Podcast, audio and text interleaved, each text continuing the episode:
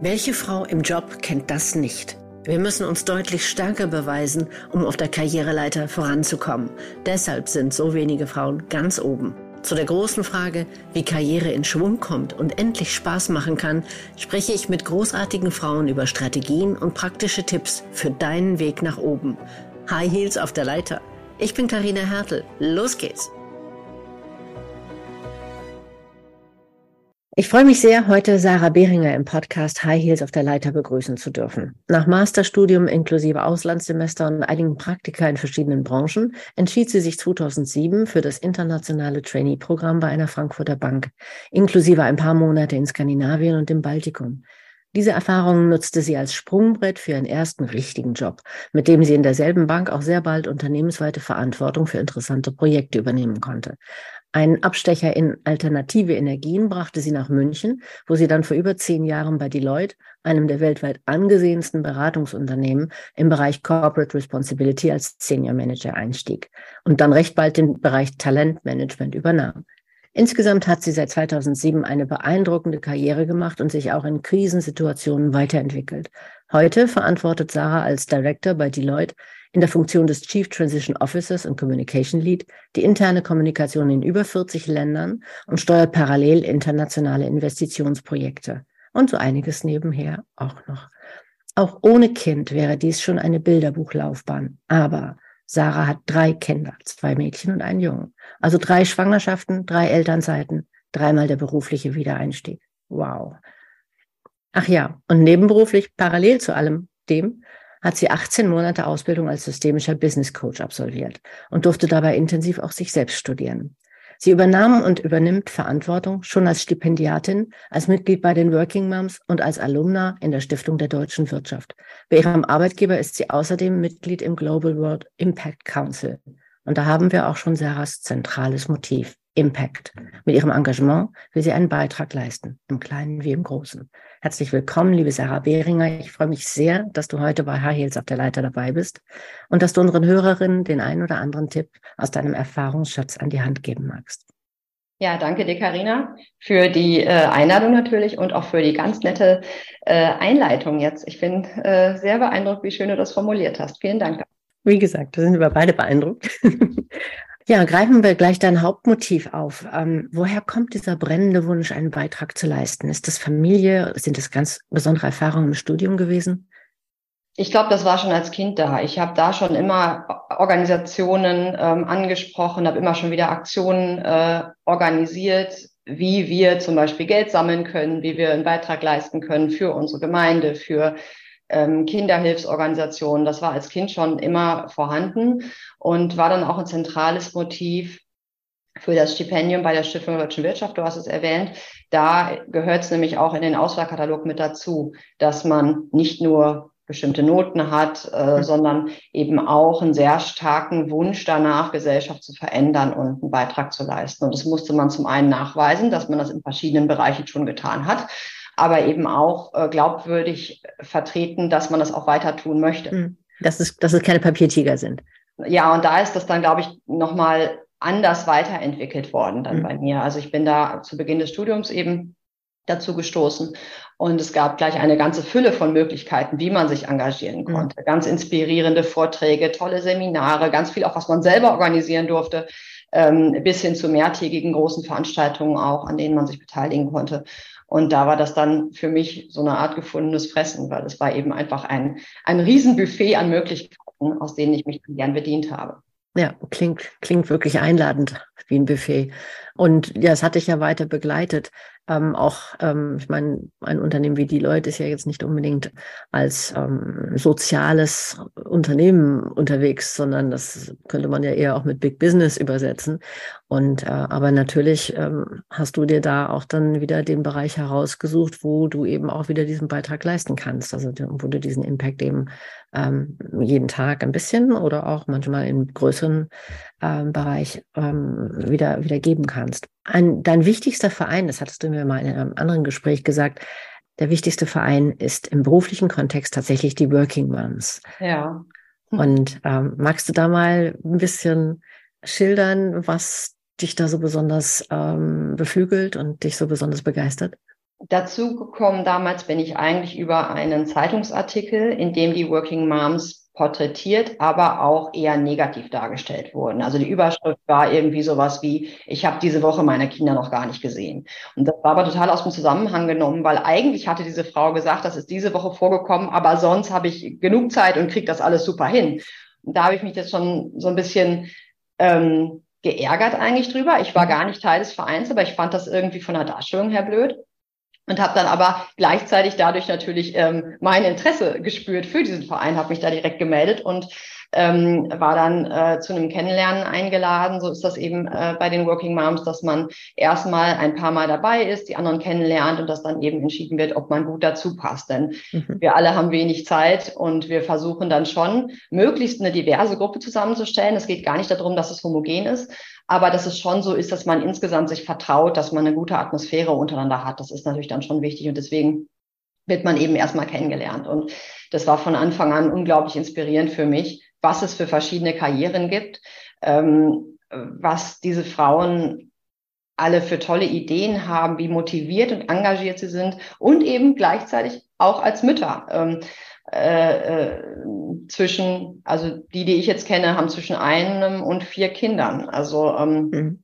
das fand ich dann nochmal beeindruckend. Und ganz am Anfang, wenn die Kinder noch klein sind, hat man natürlich viele Themen rund um die Kinder auch. Man tauscht sich aus zu Betreuungsmöglichkeiten, später vielleicht äh, Erfahrungsberichte zu Schulformen und so weiter. Je älter die werden, desto mehr kommt dann aber auch wieder der Business-Fokus ähm, rein. Und bei unseren Meetings ist es eigentlich so, ähm, dass es eine gute Mischung ist. Natürlich heißt es Working Moms, wir sind alle Moms, das heißt, die Kinder spielen eine große Rolle. Aber es ist nicht so, dass wir uns den ganzen Abend über Kinderbetreuungsthemen oder so unterhalten, sondern wir haben meistens, wenn wir uns treffen, das ist einmal im Monat normalerweise, zuerst einen Impuls, der aus dem Business herauskommt, ähm, zum Beispiel hatten wir letztes Mal, als ich dabei war, ähm, vor ein paar Tagen, das Thema Change und Transition. Und da hat jemand einen Impuls gegeben, ähm, wie sie das eben in einem Großunternehmen äh, aktuell verantwortet und umsetzt. Wir haben danach dazu diskutiert und dann war noch ein Teil Networking. Mhm. Es gibt auch noch einige andere Formate, aber das ist so das Herzstück, würde ich sagen, des Vereins, dass man sich regelmäßig persönlich trifft, in dieser Mischung aus ähm, inhaltlichem Impuls und Networking und sich natürlich auch sehr stark gegenseitig unterstützt. Also es geht natürlich auch weit über diese großen Treffen mit vielen hinaus. Also ja. entstehen Kontakte. Ähm, es gibt immer wieder Frauen, die mich ansprechen und sagen, die Leute könnte ein toller Arbeitgeber sein, erzähl mir doch mal mehr, darf ich mal mein CV schicken oder sowas. Ähm, aber nicht nur im reinen Firmenbezug, auch im persönlichen Bereich, im privaten Bereich. Wir haben einen sehr aktiven äh, WhatsApp-Chat auch, wo alles Mögliche drin vorkommt. Also es ist wirklich toll. Das sind jetzt nicht alles engste Freundinnen, aber gleichzeitig ist es ein Netzwerk, dem man wirklich vertrauen kann, wo man jederzeit Unterstützung kriegen kann. Ähm, und für mich ein ganz wichtiger Teil des Lebens geworden. Mhm. Klingt wirklich ähm, nach, einer, nach einer sehr guten äh, Mischung aus Möglichkeiten, die es da gibt. Ja. Also auch wieder, ich will jetzt das Wort Buffet nicht noch überstrapazieren, aber auch da ähm, verschiedene Aspekte, die je nach Lebenssituation dann wirklich ähm, mal, mal stärker, mal weniger äh, in Anspruch genommen werden können oder auch wo, wo du selber auch wieder Beiträge, be deinen Beitrag leisten kannst ähm, ja, und andere eben auch. Beim Thema Networking, mhm. dass es eben das Geben und Nehmen sein sollte. Also man bekommt sehr, sehr viel, das ist total toll. Aber noch viel toller ist es, wenn man sich auch einbringen kann und auch sehr viel wiederum geben kann für äh, vielleicht Frauen, die neu dazukommen wollen und das Netzwerk kennenlernen wollen oder für Frauen, wie ich eben schon beschrieben habe, die Interesse ähm, an einem Job haben, wo man vielleicht helfen kann. Also das, glaube ich, macht es erst wirklich aus. Und ich bin jetzt zum Beispiel gerade dabei, dass ich ähm, äh, bei, äh, bei uns, bei Deloitte, ähm, einen solchen Abend auch organisieren werde, ähm, wo ich auch gerade dabei bin mit der Referentin, äh, die wir dann für den inhaltlichen Impuls haben werden, das mhm. zu organisieren. Das wird in ein paar Monaten sein. Also auch nicht nur sich da hinsetzen und das toll finden, zuzuhören und mitzudiskutieren, sondern auch dann mal selber sowas zu organisieren. Das finde ich schon sehr wichtig. Mhm. Und davon lebt ja solch ein Netzwerk. Das, ich meine, ja. natürlich kann man das nie auf die Goldwaage legen, dass alle wirklich genau den gleichen Beitrag leisten. Das soziale Gefüge ist ja auch in jeder Familie wieder ein Stück weit anders. Und die Freiräume, die man sich dann für solche für solches zusätzliche Engagement schaffen kann, die, das kann ja auch nicht jeder in dem gleichen Maße. Aber, es gibt da ähm, ja auch Wellen. Man hat ja auch Phasen im Leben. Es kann ja auch mhm. mal eine Phase geben, wo man sich dann ein bisschen zurücknehmen muss. Da hat jeder für Verständnis. Und dann kommt vielleicht wieder ein bisschen mehr Freiraum und man freut sich auch wieder, sich mehr einbringen zu können. Also mhm. Also jedem freigestellt. Jeder soll das so machen, wie es für ihn oder in dem Fall sie gut passt. Also eine unbedingte Empfehlung, womit wir schon bei der nächsten Frage sind, was aus deiner Erfahrung ähm, neben der natürlich unbedingten ähm, dem Ein Reinschnuppern in das Thema Working Moms, ähm, was würdest du sonst jungen Müttern oder auch solchen Frauen, die überlegen oder planen, Mutter zu werden, denn konkret zur Vereinbarkeit von Kind und Karriere empfehlen? Jetzt gerade das Stichwort Planen äh, von dir hat mir schon ganz gut gefallen. Also das muss natürlich auch jede für sich selber entscheiden. Aber was bei mir sehr, sehr gut funktioniert hat, war, dass ich schon bei der Bekanntmachung der Schwangerschaft im Prinzip einen Plan hatte, wie mhm. das funktionieren kann. Und in allen drei Fällen bin ich ähm, auf meine damalige Chefin zugekommen. Ich hatte in allen drei Fällen eine Idee, wie wir das schaffen können, und zwar gemeinsam. Und ähm, ich kann jetzt vielleicht einfach vom ersten Fall äh, berichten, wo ich eben schwanger war mit meiner ersten Tochter. Ähm, da hatte ich gerade bei Deloitte die erste Position, also ich war noch gar nicht so lange im Unternehmen. Und der Plan bestand darin, dass ich halt gesagt habe, ich würde vorschlagen, dass wir befristet für einen bestimmten Zeitraum eine Vertretung einstellen. Ich hatte direkt die Stellenanzeige mit dabei, die ich formuliert hatte und auch einen Zeitplan, wie ich mir das vorstelle, also wann wir mit dem Recruiting starten können, ähm, wie ich die Vorauswahl mache, wie ich die Person dann einarbeite, wann ich wieder da bin, wann wir dann zurück übergeben können und so weiter. Ähm, wir haben es genauso gemacht. Und im Endeffekt ist die Person dann auch länger noch geblieben und mhm. hat dann auch, als ich in meine nächste Rolle gegangen bin, meine erste Rolle übernommen. Also voll Klasse. unbefristet natürlich dann. Ja. Ähm, dann äh, beim zweiten Mal war es so, da hatte ich wieder einen Plan, natürlich diesmal einen anderen. Da hatte ich dann bereits die Bereichsleitung. Da habe ich dann äh, mit meiner Vorgesetzten ähm, besprochen, dass ich nur sehr kurz weg sein werde. Da war die Elternzeit gerade ein halbes Jahr. Ähm, und dass sie in der Zeit mich vertritt in allem, was nötig ist, so wie es halt für sie ging. Sie hatte natürlich auch sehr, sehr viel zu tun, aber sie hat das dankenswerterweise gemacht. Das war also die größte Unterstützung, glaube ich, die man sich vorstellen kann in so einer Situation. Ähm, und ich habe aber gleichzeitig auch ähm, zum Beispiel den Budgetprozess oder auch die Mitarbeitergespräche selber noch geführt. Also entweder in Hochschwanger oder im äh, Fall der Mitarbeitergespräche sogar dann mit einem gerade neugeborenen Baby. Also das war für mich wieder dieses Thema Geben und Nehmen. Ich habe das geschafft, die Bereichsleitung zu behalten. Ähm, es war wunderbar, diese Unterstützung zu kriegen. Und gleichzeitig habe ich aber natürlich auch mich weiter eingebracht, war irgendwo ansprechbar weiter und bin nicht einfach von der Bildfläche verschwunden, ohne zu sagen, wann ich eigentlich beabsichtige, zurückzukommen. Und so hat das halt eben sehr gut geklappt. Du warst nie ganz weg in dem Fall von dem zweiten Kind. Naja, man nimmt sich natürlich trotzdem dann Zeit für das Kind und für die Familie. Aber ich war zumindest erreichbar, wenn es darauf ankam. Und ich habe an bestimmten Punkten, die wir auch vorher so besprochen haben, mich halt dann eben eingebracht. Und so ging das wirklich gut. Mhm. Und ich habe trotzdem dann diese ganzen Babykurse gemacht, mich mit anderen Müttern getroffen. Also es war schon auch Elternzeit richtig. Mhm. Ähm, aber eben vorher sehr gut durchdacht, sehr gut geplant. Und ich hatte natürlich auch das Glück, dass jetzt nichts Unvorhergesehenes passiert ist. Also das kann man natürlich auch nicht vorher wissen. Ähm, und es war immer auch klar, dass dieser Plan nur so lange gut ist, solange eben nichts Unvorhergesehenes passiert. Ja. Aber das war für, glaube ich, beide Seiten ähm, absolut verständlich und zum Glück ist es dann auch eben gut gegangen. Und beim dritten Mal, bei meiner äh, kleinsten, äh, da war es so, dass ich sowieso relativ lange schon in dieser ähm, Position vorher war und wir das eigentlich gemeinsam dann als Schritt genommen haben, um danach nochmal in eine neue Rolle reinzukommen, in der ich jetzt mhm. aktuell bin. Mhm. Also da ähm, war es dann so, dass ich auch wieder einen Nachfolger für mich in dem Fall dann gesucht habe, der dann auch danach länger noch geblieben ist. Und ähm, ich dann eben mit äh, Beendigung der Elternzeit, was mitten in die Corona-Zeit allerdings fiel, dann die neue Rolle angenommen habe. Mhm. Aber also das Wort Planung ist da wirklich dann in großen Leuchtbuchstaben. Ähm, ja. Nicht irgendwie reinrasseln und wird schon, sondern weiträumig, auch um die, über die eigenen Verantwortlichkeiten hinaus, das Ganze vorplanen, so dass es also bei, bei, bei dem ersten Kind, als du es beschrieben hast, was du da alles schon gemacht hast, habe ich so gedacht, das ist ja ein No-Brainer, ja. Das, da kann ja der Arbeitgeber gar nicht irgendwie sauer sein oder sonst wie oder enttäuscht, weil es ist ja quasi das Netz und der doppelte Boden, den bringst du ja gleich mit Ja und, ja, und ich meine, das war, ähm, meine Älteste ist 2013 geboren, also es ist jetzt zehn Jahre her. Mhm. Und damals hat meine Vorgesetzte schon gesagt, das ist überhaupt kein Problem, weil wir reden jetzt ja hier von einer langfristigen Perspektive. Wir wollen lange zusammenbleiben mhm. als Arbeitsteam, als Arbeitskonstellation. Mhm. Und dann ist es doch vollkommen egal, in Anführungszeichen, ob du dazwischen jetzt ein paar Monate weg bist. Und genauso ist es ja auch gekommen. Das Ganze ist zehn Jahre her. Ich bin noch mhm. beim selben Arbeitgeber. Ähm, zwei weitere Kinder sind dazu gekommen und ähm, wir haben das gemeinsam geschafft, also die Firma und ich. Ja. Mhm. Siehst du denn ähm, bei die Leute ähnliche Fälle oder bist du da ähm, wirklich außer, absolutes außergewöhnliches Exemplar, sage ich mal? Nein, also zunehmend mehr auf jeden Fall. Natürlich war das vor vielleicht 15, 20 Jahren noch anders. Da waren mhm. vielleicht auch Betreuungsmöglichkeiten schwerer zu organisieren. Da war vielleicht auch die Kultur noch eine andere. Aber in den letzten Jahren erlebe ich wirklich viele, gerade Frauen, aber auch Männer, die längere Auszeiten nehmen, die dann aber auch wieder zurückkommen. Ich habe gerade heute Morgen mit einer unserer Partnerinnen telefoniert, die mir von ihren zwei Kindern erzählt hat. Also mhm. ähm, das ist wirklich machbar. Ähm, mhm.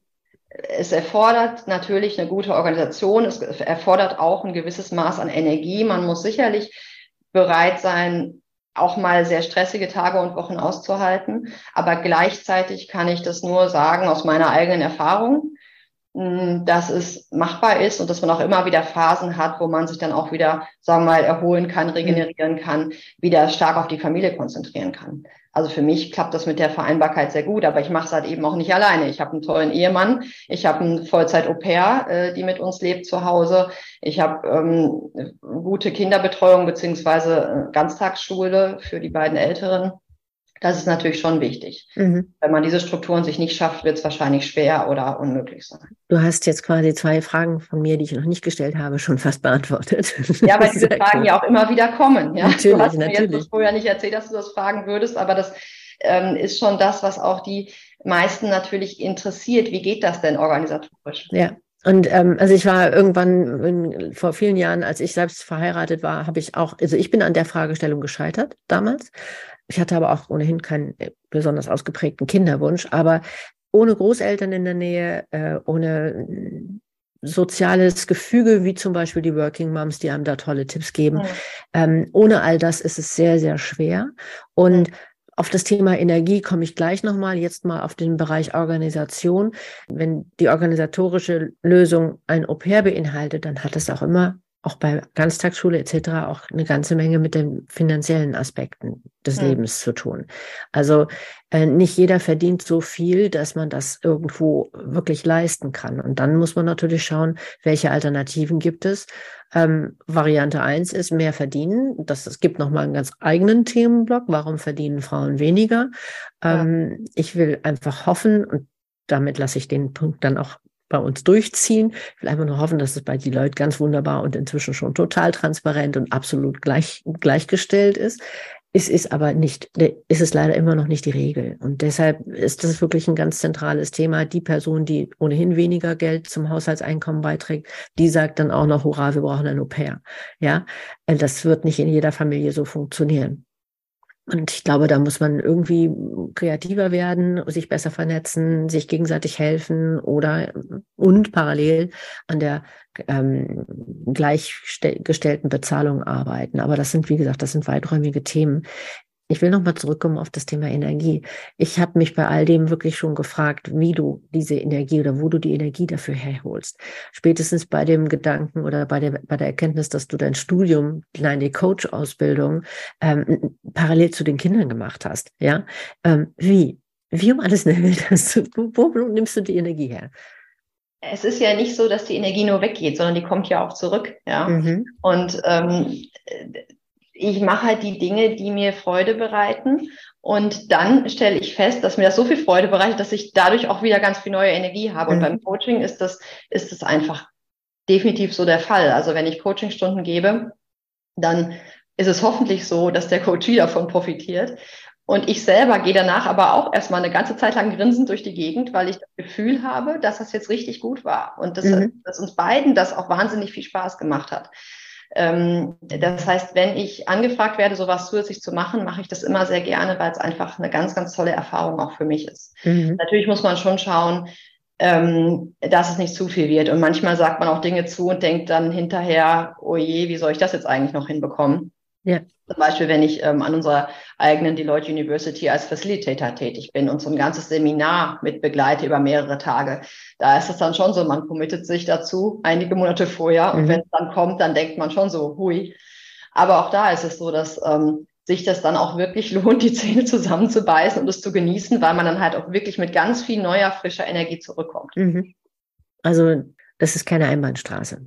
Und eben dieses Thema immer wieder zu fokussieren. Also für mich ist es ganz wichtig, unter dem Stichwort Reflection Time habe ich das mal so für mich abgespeichert, mhm. mir diese Zeit zu nehmen, jeden Tag. Und das ist nicht Meditation. Also Meditation mache ich auch und Yoga und sowas. Aber Reflection Time ist sowas, wo ich einfach mir Zeit nehme und über bestimmte Dinge mal nachdenke. Ganz bewusst schaue, was kommt denn da hoch? Mhm. Was sind denn so Themen, die mich rund um dieses Thema beschäftigen? Das mache ich ganz gerne im Auto zum Beispiel. Kein Radio an, nix, sondern einfach sage, okay, auf der Fahrt von A nach B denke ich jetzt mal über folgendes Thema nach. Mhm. Und das hilft mir schon sehr. Ähm, und eben, wie gerade schon erwähnt, dazu noch eine gehörige Portion Yoga und Meditation. Womit wir dann schon die nächste, den nächsten Punkt haben, ähm, mentale Gesundheit. Das ist ja inzwischen auch ein, ähm, ich will das nicht Modebegriff nennen, aber es ist ein Thema, was sich in die Öffentlichkeit traut und eine immer breitere Akzeptanz erfährt, dass man auch auf den Bereich achten soll. Und so, ich glaube, da sind viele Erkenntnisse inzwischen ähm, durchgedrungen. Mhm. Und ähm, dass aber jeder selber auch noch irgendetwas tun muss, um nicht nur körperlich, sondern auch geistig sich irgendwo immer wieder zurechtzuschütteln, aufzuladen, auch Ballast abzuwerfen, ähm, das halte ich auch für enorm wichtig. Also ich habe dazu so eine kleine Übung beziehungsweise einen kleinen Ausflug in, in eine Studie, die wollte nur mal testen, nach dem Motto, wir wissen alle, wenn man mal ins Grüne geht, dann geht das, der Stresslevel runter. Aber so eine halbe Stunde sollte man schon. So, dann hat irgendeiner mal ein, ein Studium aufgestellt nach dem Motto, gucken wir doch mal, ob vielleicht 25 Minuten reichen oder 20, was, wie, wie, und wie stark der Unterschied ist. Und man hat festgestellt, man hat jetzt, also die haben das aus, eigentlich nur aus Spaß auch runter bis auf fünf Minuten gemacht. Ja. Die haben aber festgestellt, selbst, selbst wenn man nur für fünf Minuten ins Grüne geht, fünf Minuten, dass dann der Adrenalinspiegel schon so signifikant runtergeht, dass man auch wieder klarer denken kann. Ja? Und das Grüne kann ja synonym auch für was anderes sein. Natürlich wird Grün für viele Menschen, Natur und so weiter gut funktionieren. Das kann aber vielleicht auch sein, dass man einfach ganz kurze Meditation einbaut, dass man ein mhm. paar Entspannungsübungen hat, die einem helfen, Atemübungen, ähm, joggen geht, was auch immer. Also ich glaube, das ist ähm, wirklich wirklich der Kern, dass man rausfindet, was einem selber gut tut und wirklich mhm. auch mal frei ausprobiert mhm. und irgendwas wird dann dabei sein. Ich glaube, es gibt keinen Menschen, der nicht dann irgendwie zu der Erkenntnis kommt, Mensch, das tat mir jetzt aber gut und davon dann möglichst viel einzubauen. Man will ja, dass es einem möglichst gut geht, mhm. dann äh, das sukzessive zu steigern. Jetzt habe Entschuldigung, jetzt hatte ich ähm, noch irgendwo aufgeschnappt, dass es innerhalb deiner hm, beruflichen Entwicklung bei Deloitte auch einen Sprung ins kalte Wasser gegeben hast, hat, weil ich jetzt schon öfter mal gehört habe, vielen Frauen fehlt der Mut, im entscheidenden Augenblick ähm, Hurra zu sagen und eine Chance zu, auch zu ergreifen, habe ich mir gedacht, da frage ich doch mal nach. Magst du erzählen, was das gewesen ist? Ehrlich gesagt gab es da mehrere, weil okay. wenn man die Rolle ändert, ist es natürlich was Neues. Aber mhm. ähm, ein Sprung war sicherlich, als ich innerhalb von einem sehr großen Projekt mit vielen verschiedenen Ländern dann ähm, den HR und Talent Workstream übernommen habe und dann das einfach hinbekommen musste, zusätzlich zu meinem normalen Job, der zu dem Zeitpunkt war, dass ich ähm, das Talentmanagement für die Leute in Deutschland geleitet habe, auch noch eben dieses internationale Projekt hinzubekommen. Mit ganz verschiedenen Interessen, die die Leute vielleicht untereinander hatten, mhm. mit ganz verschiedenem Grundverständnis auch. Was soll das eigentlich jetzt hier alles? Mit ganz verschiedenen Kulturen, die auch aufeinander geprallt sind. Und da war es am Anfang so, dass ich direkt erstmal eine Idee hatte, wann wir uns treffen können und wie das sein könnte und da auch erstmal ordentlichen Gegenwind gekriegt habe und es dann einfach hieß, nee, da haben wir keine Zeit. Mhm. Obwohl das halt wirklich gut im Vorfeld geplant gewesen ist und ich dann halt feststellte, dass dieses keine Zeit eigentlich für was ganz anderes steht, nämlich wir sind noch nicht gut genug informiert. Mhm. Du musst uns noch besser abholen. Ja. Mhm. Und ähm, das war sicherlich eine sehr wichtige Erkenntnis, was ich danach auch versucht habe und was dann auch insgesamt zu einem sehr erfolgreichen äh, Projekt geführt hat. Aber äh, das war schon ein Sprung ins kalte Wasser. Ich hatte vorher auch international gearbeitet, aber ich habe noch nicht so einen großen ähm, Topf von verschiedenen Kulturen und, und auch die Leute, ähm, Landesgesellschaften und so weiter ähm, überblicken äh, müssen. Ja. Das ist aber inzwischen ja auch Teil deiner, deiner regulären Aufgabe. Ja. Also ich denke gerade dieser dieses Aufeinanderprallen von verschiedenen Kulturen, da, damit ja auch eine Erwartungshaltung und auch Herangehensweisen an verschiedene Dinge, das ist ja äh, zum einen eine Herausforderung, aber auch gleichzeitig irgendwie reizvoll. Ja, der persönliche Kontakt ist dann eben sehr, sehr hilfreich. Also auch natürlich ähm, in Videokonferenzen, das muss nicht wirklich im selben Raum sein, aber mhm. dass man sich dann gerade am Anfang ganz bewusst die Zeit nimmt, den anderen Menschen kennenzulernen. Es ist mhm. gar nicht so wichtig, was der gerade für eine Aufgabe hat, was der genau gerade braucht. Das kommt dann aus meiner Sicht eher danach, sondern erstmal zu schauen, wer sitzt mir da eigentlich gegenüber. Mhm. Ähm, kann ich irgendwie den so ein bisschen lesen und kann ich aber auch von mir ein bisschen was preisgeben. Mhm. Ähm, so dass wir direkt mal eine gute Basis schaffen. Und das trägt uns dann auch durch alles, was danach kommen wird, beruflich. Ja, natürlich. Das ist dann, also ich nenne es immer Bauch-zu-Bauch-Kommunikation, ja. Wenn man weiß, woran man miteinander ist, dann sind auch irgendwelche Missverständnisse nicht gleich große Katastrophen, sondern man kann das dann relativ sach sachlich und zügig auch wieder klären, wenn man eben weiß, grundsätzlich bewegt man sich in dieselbe Richtung. Eine wichtige Frage habe ich noch zum Thema Leadership.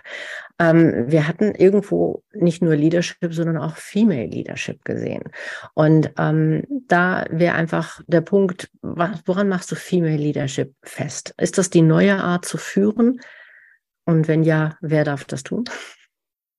Zunächst mal natürlich alle, weil ich nicht finde, dass ähm, es bestimmte Eigenschaften gibt, die jetzt nur Frauen haben und deswegen sind Frauen gute Führungskräfte. Ich glaube, dass Frauen und Männer gute Führungskräfte sein können und natürlich auch sein müssen.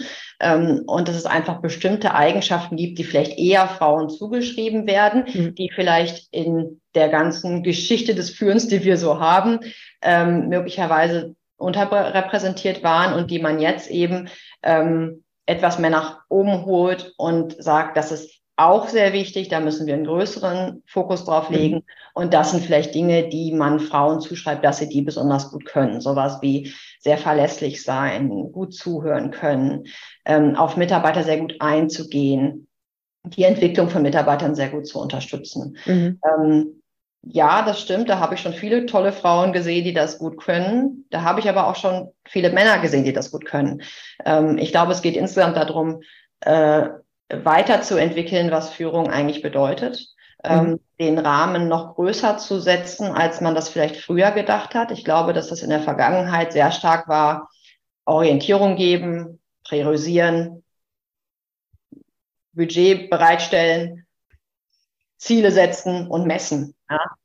sodass halt die Mitarbeiter einen Rahmen haben für ihre Tätigkeit. Und das ist ja auch weiterhin richtig. Ähm, Dazu kommt dann aber eben, dass sie innerhalb dieses Rahmens auch die Freiheiten haben, Dinge auszuprobieren, Fehler zu machen, mhm. ähm, sich mit anderen zusammenzutun und irgendwie mal ein bisschen auch zu experimentieren, zu brainstormen. Ähm, dass man sie bei allem aber gleichzeitig unterstützt, dass man immer ein Stück weit hinter ihnen auch steht und wenn was schief geht, dann auch für sie da ist, dass man also selber auch als Führungskraft sehr verlässlich ist, dass man immer auch schaut, was haben die für Stärken, was erkennt man gerade für ein Blitzen in den Augen möglicherweise bei einem bestimmten Thema oder bei einer bestimmten Aufgabe, wo man merkt, Mensch, das haben die ja, äh, das haben die ja super gemacht. Da ist wirklich ein ganz besonderes Potenzial. Und dann auch zu schauen, und das macht mir riesig Spaß, zu schauen, was könnte denn daraus für eine nächste Rolle werden? Mhm und einfach auch gemeinsam mit den Mitarbeitern mal den Raum zu öffnen und zu sagen, du machst das hier jetzt gerade super und es wäre auch cool, wenn du bliebst, aber es wäre mhm. vielleicht noch cooler, wenn wir gemeinsam schauen könnten, was deine nächste Aufgabe sein könnte und dann auch wirklich dahin zu entwickeln. Und das ist ganz, ganz ähm, toll zu sehen, ähm, was dann auch ähm, viele Kollegen für tolle Schritte machen können. Und man selber ist so ein bisschen der Ermöglicher dafür. Manchmal gibt man einfach nur einen kurzen Stups oder eine kurze Idee mhm. und äh, die Mitarbeiter machen das dann äh, ganz toll selbst. Und vielleicht jetzt noch im virtuellen Umfeld, das ist mir ganz wichtig auch zu sagen, Führung hat sich natürlich verändert in den letzten Jahren. Ähm, die wichtigen Dinge sind aber weiterhin die wichtigen Dinge ge geblieben, natürlich. Und ich glaube, es ist noch wichtiger denn je, dieses Thema Orientierung geben, fester Kontaktpunkt zu sein, dazu auch feste Meetingstrukturen einzurichten. Ähm, und damit das Ganze auch weiterhin Spaß macht und weiterhin inspirierend ist, immer wieder auch persönliche Zusammentreffen zu ermöglichen. Ja. Also ja. wir nennen das bei uns Moments that matter. Also es geht nicht darum, man kommt ins Büro, trifft sich kurz an der Kaffeemaschine und dann geht man wieder auseinander, sondern besondere Erlebnisse zu schaffen, dass man mhm. als Team zusammenkommt, dass man einen tollen Workshop hat, dass man ein cooles Training zusammen besucht, was auch immer das ist, was auch immer für das Team gut ist. Aber so besondere Moments, die müssen nicht täglich oder wöchentlich sein, aber ab und zu, um wieder diese Verbindung zum Unternehmen und zum Team herzustellen. Ja. Das, glaube ich, ist wichtiger denn je, weil wir eben nun mal auch zu einem sehr großen Teil tatsächlich virtuell arbeiten. Also ich glaube auch, die, die, der persönliche Kontakt hat jetzt einen ganz anderen Stellenwert bekommen, auch, ja. auch in, der, in, der, in der Beziehung zwischen Kunden und Dienstleistern. Man kann sehr, sehr viel virtuell machen, aber wenn man sich dann persönlich sieht, dann hat das gleich eine ganz andere, es hat eine Tragweite, es hat eine Bedeutung, ja. ja. Und das schätze ich persönlich sehr. Also ich finde toll, dass man nicht für alles und jedes quer durch die Welt muss, aber auf der anderen Seite, dass man sich überhaupt wieder treffen kann, freut mich ganz persönlich sehr. Und ich glaube, dass diese persönlichen Treffen dann auch anders vorbereitet und auch anders durchgeführt mhm. werden. Es ist eben nicht mehr so ganz zufällig, das ist auch schön, gibt's auch. Aber wenn ich jetzt weiß, ich habe einen Teamtag mit meinen mhm. Kolleginnen, dann haben wir uns vorher überlegt, was wollen wir eigentlich gemeinsam besprechen, wie soll das ablaufen, was haben wir für inhaltliche Elemente, was haben wir aber vielleicht auch für, für andere Elemente, wo wir gemeinsam irgendwas Cooles machen. Und dann ist so ein Tag wirklich was Besonderes. Ja. Wo man sich lange drauf freut und wo man auch noch lange von zehrt. Und nicht nur wegen der Bilder, die entstanden sind, sondern weil, wegen der Gefühle, die man da mhm. halt, wie es einen zusammenschweißt. Ich meine, das ist ja am Ende des Tages der, ähm, das eigentliche Ziel, dass man als, als Gruppe, als Team ähm, und auch Mensch und Firma noch enger zusammenwächst. Ne? Und Spaß hat vor allen Dingen. Also ich glaube, dass das Leben sehr traurig ist, wenn man diesen Spaß verliert. Also wahnsinnig wichtig, immer wieder rauszufinden, was eigentlich an der Arbeit macht Spaß und auch davon dann viel zu machen. Und die mhm. Tätigkeiten, die vielleicht weniger Spaß machen, die kann man nicht einfach ähm, wegschieben. Mhm. Oft, man muss da durch, aber die dann möglichst effizient zu handeln, sodass sehr viel mehr Zeit bleibt für das, worauf man sich eigentlich jeden Tag freut. Genau, ja. genau. Kommen wir zur schönsten Frage meines Interviews. High Heels auf der Leiter. Wenn deine Lieblings-Business-Schuhe, ob das jetzt wirklich Stilettos sind oder nur mit Absatz oder sogar Sneaker, völlig wurscht, wenn, wenn die sprechen könnten, deine Lieblings-Business-Schuhe, von was würden sie uns berichten? Welches besondere Erlebnis, welche besondere Situation? Ich glaube, Sie würden sagen, dass Sie mit mir durch dick und dünn gehen. Es sind nämlich äh, flache, schwarze Stiefeletten, die man so mit einem so einem kurzen Reißverschluss einfach zuziehen kann, sodass mhm. es wahnsinnig schnell geht, sie an- und auszuziehen. Sie sind super bequem. Und ja, wie gesagt, sie gehen durch dick und dünn, sind überall mit dabei. Also wenn ich unterwegs bin von einem Ort zu einem anderen, wenn ich ähm, Menschen treffe, wenn ich aber auch nur allein in die Stadt gehe, das ist so der Standardschuh für mich, mhm. ähm, der aber auch zu allen ganz gut dazu passt, weil er eben sehr neutral ist, ähm, nicht besonders auffällig, aber gerade dadurch halt für mich einen ganz großen Reiz hat. Ja, und das, ich glaube, das macht auch das Reisen praktisch. Ich finde, Schuhe sind immer sehr sperrig im Koffer. Ja? ja. Und wenn man dann zu jedem Outfit einen anderen, einen anderen Schuh haben, dabei haben muss, und dann ist das unter Umständen ein bisschen mühsam. Aber klingt nach einer sehr guten Lösung. Gefällt mir sehr gut. Dankeschön dafür. Ja, und wir sind irgendwie auch schon über die Zeit. Ähm, ich danke dir wirklich von Herzen für deine Insights und wertvollen Tipps. Und ich freue mich auf deine weitere berufliche Entwicklung. Ich, da darf ja noch sehr viel passieren. Sehr Gutes, sehr Spannendes. Und ähm, ja, wünsche dir und deiner Familie alles, alles Gute. Ganz vielen Dank für dieses tolle Interview. Herzlichen Dank von meiner Seite, Karina. Und jetzt sind wir schon am Ende dieser Episode, die du am besten gleich direkt bewerten kannst. Als Dankeschön für dein Podcast-Abo lade ich dich gerne in einen Mini-Urlaub ein. 15 Minuten pure Entspannung, wann und wo du willst. Hier der Link hh-leiter.de slash Urlaub. Das war eine Episode von High Heels auf der Leiter, der Karriere-Podcast für weibliche Führungskräfte. Ich freue mich, dich in 14 Tagen wiederzusehen oder wieder zu hören und empfehle auch gerne diesen Podcast weiter. Damit können wir gemeinsam dafür sorgen, dass noch mehr großartige Frauen ins Top-Management kommen, denn genau dort gehören sie hin. Und wir hören uns in 14 Tagen wieder. Ich freue mich auf dich, deine Carina.